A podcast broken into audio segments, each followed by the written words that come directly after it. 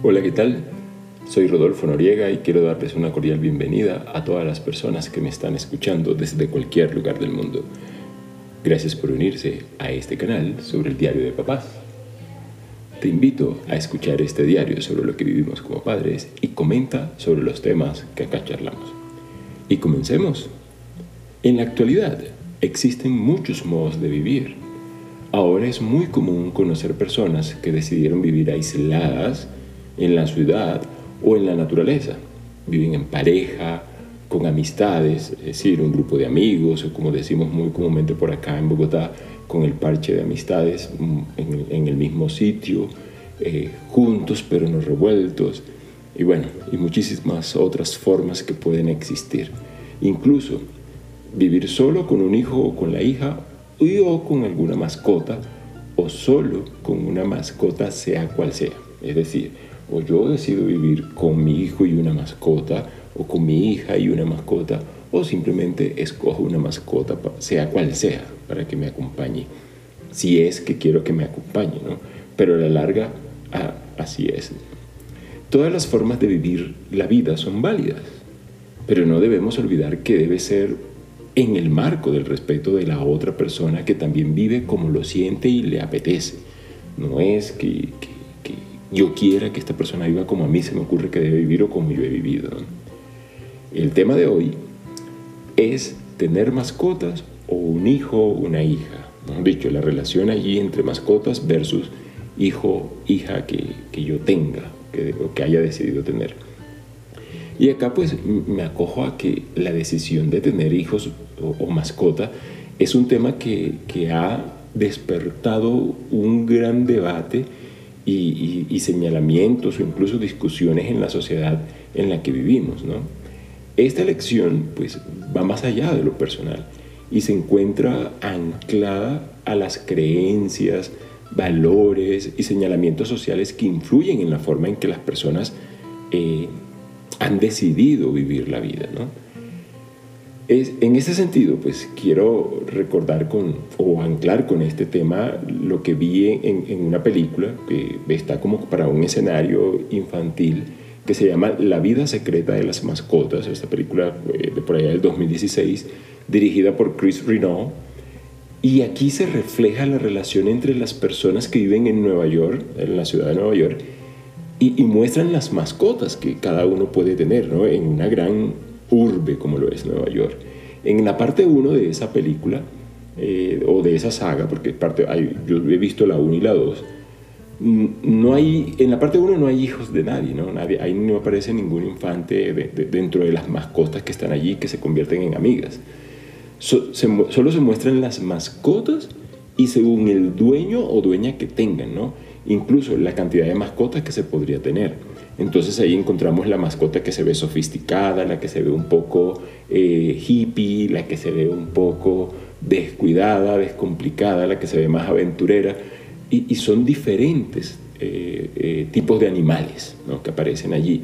Incluso algunos que no están dentro del catalogado de los que podrían ser mascotas, sino que hay de todos. De hecho, luego se encuentran en la calle con otras mascotas de toda de toda clase, ¿no? Toda clase de, mascotas. Y es que precisamente, eh, bueno, debo decir que yo tuve mascotas hasta cuando estaba en la época universitaria. Siempre eh, estuve allá en la casa con mis papás. Eh, tuve perros, hubo un perro que, y además que el tiempo que duraban los perros, ahí estaban hasta que se moría y luego venía otro y así. Pero obviamente un perro acompaña por muchos años a una familia. Eh, tenía también otro tipo de, animales allí, no solo había perros, sino que había otro tipo de animales como gatos, eh, entonces había también eh, palomas, había canarios, y bueno, en ese tiempo, o en ese momento histórico, tendría que decirlo, de pronto, y además que había un espacio gigante, muy gigante, de, arborizado, y las mascotas podían estar sin ningún problema. Pues ahora en mi nuevo estilo de vida no cabe ninguna mascota.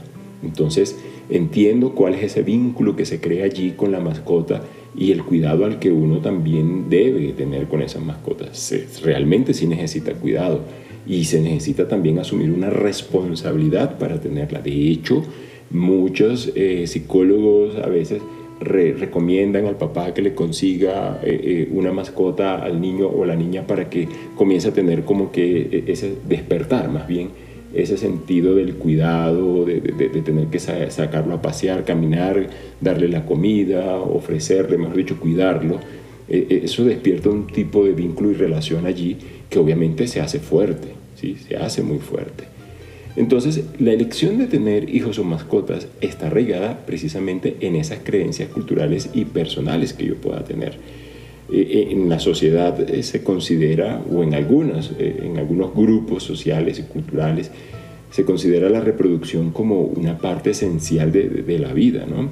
Y es como un deber para la, para la sociedad y una forma de perpetuar precisamente la familia, el linaje, como lo quieras llamar, incluso preservar la cultura, aunque ahora con el tema de, de, y despliegue de la globalización y de la información, pienso que ya eh, las culturas así tan puras se, van trastocando ¿no? en ese sentido, a menos que estemos bien alejados de todo lo que tiene que ver con la tecnología.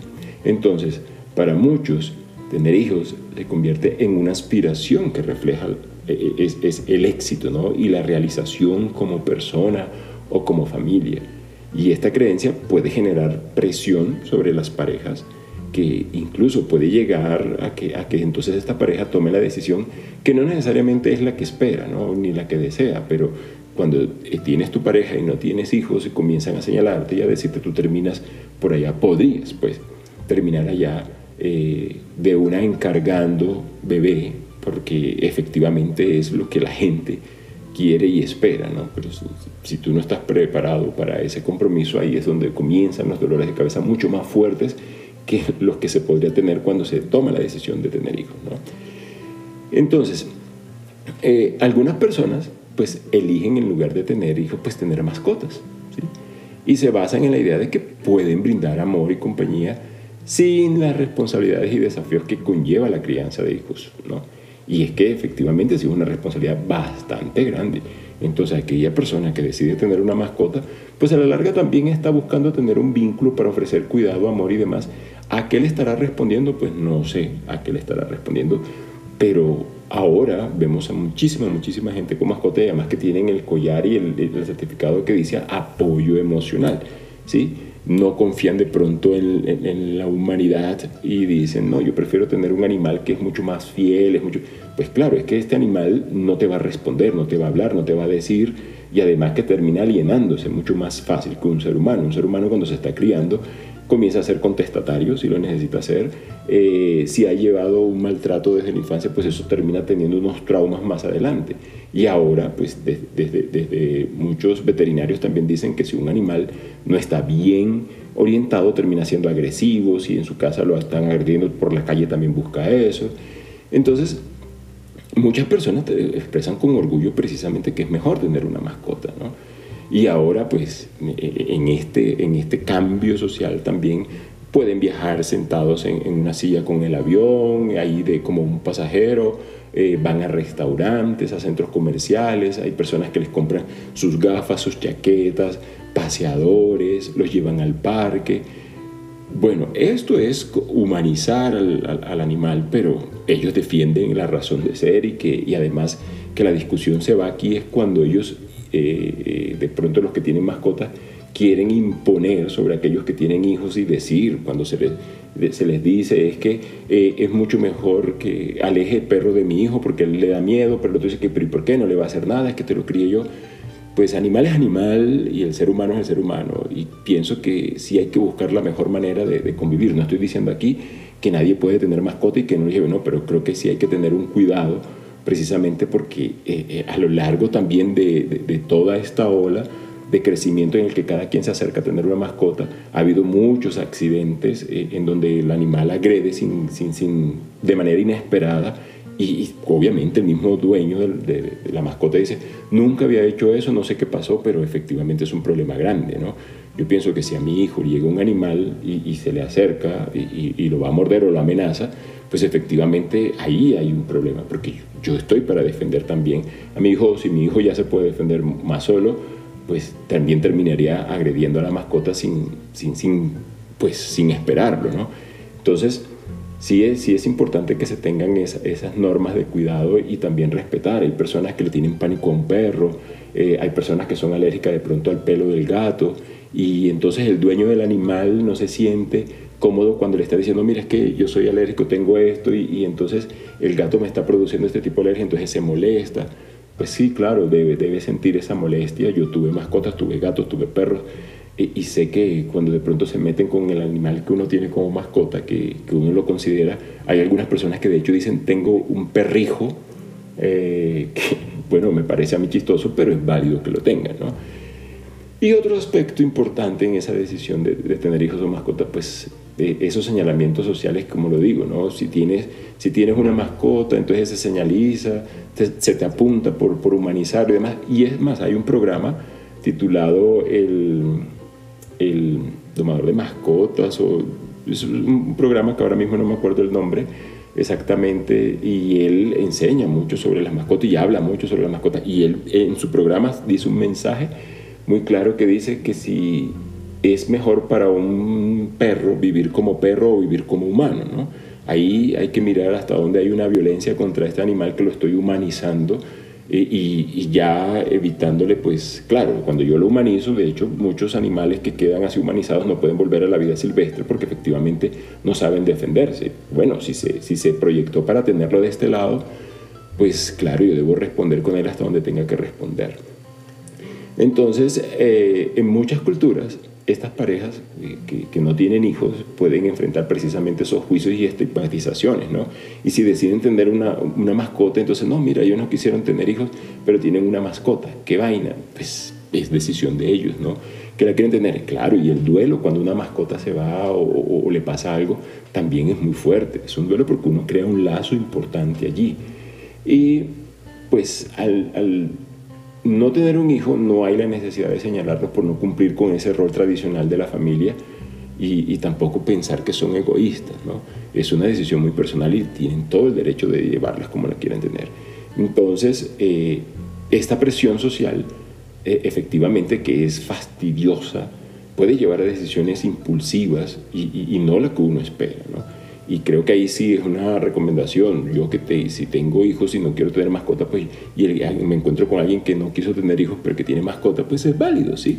No, no tengo por qué decir, ¿y por qué no te comprometes? ¿Por qué no haces? No, pues si lo decidió hacer, pues que lo haga, ¿no? Entonces, eh, eh, estas, eh, estas críticas allí es importante irlas mitigando en la medida de lo posible, pero sí llegar a esa sana convivencia que, nos permite, ¿no? Que el que tenga sus mascotas, pues que las tenga, ¿no? Y el que quiera tener eh, el hijo o la hija, pues que las tenga y que, nos que, que, los podamos eh, levantar, criar sin esos señalamientos sociales que pueden llevar a un sentimiento de aislamiento y de, y de indignación, ¿no? Precisamente por ese señalamiento que podíamos tener. Entonces, eh, es, al final del día, pues lo más importante es que cada uno sea auténtico en las decisiones que pueda tomar y en esa capacidad para cuidar y efectivamente estrechar ese lazo sentimental que pueda tener con la mascota eh, o con el hijo. Y aquí no le estoy dando relevancia al uno con el otro, sino a la decisión que tú puedas tener. Si tienes tu hijo o tu hija, pues responde por ella como tienes que responder. Si tienes tu mascota, responde con, con esa mascota como debe, como debe ser, sin necesidad de, de, irse a los extremos. ¿no? Esto es eh, el, tema que quería hablar con ustedes hoy, pues precisamente porque me encuentro con algunas personas que de pronto si yo llego a decirme o quejar algo del hijo, vienen y le dicen a uno llenos de orgullo, yo por eso es que tengo una mascota, no tengo esos problemas, ni los quiero tener. Digo, pues sí, no los tengas, ¿sí? no, no, no, no te estoy diciendo que entonces ahora voy yo a decir efectivamente, ¿y ahora qué hago? Las, las, embarré. Pues no, pues es mi responsabilidad, yo debo irme con ella. ¿Que tengo el derecho a quejarme? Pues sí, claro, también me canso como ser humano y demás. Tu mascota, si, si no, como no se queja, pues seguramente no te habla, pero seguramente hay personas que ya dicen que tienen un lenguaje de comunicación con su mascota, seguramente lo tienen y se saben entender y demás. Pero bueno, yo sí prefiero al ser humano y aunque respeto y adoro las mascotas porque me crié toda mi infancia, mi primera infancia, adolescencia, incluso posadolescencia con una mascota y me sentía muy contento de tenerla. Eso es, eh, es un gusto tenerlos en este canal y gracias por escucharme. No dejes de comentar este diario personal y si tienes algún tema que me sugieras para exponer en este canal, con gusto lo haré. Soy Rodolfo Noriega, les hablo desde Bogotá. Hasta un próximo capítulo. Acá está la voz de los papás.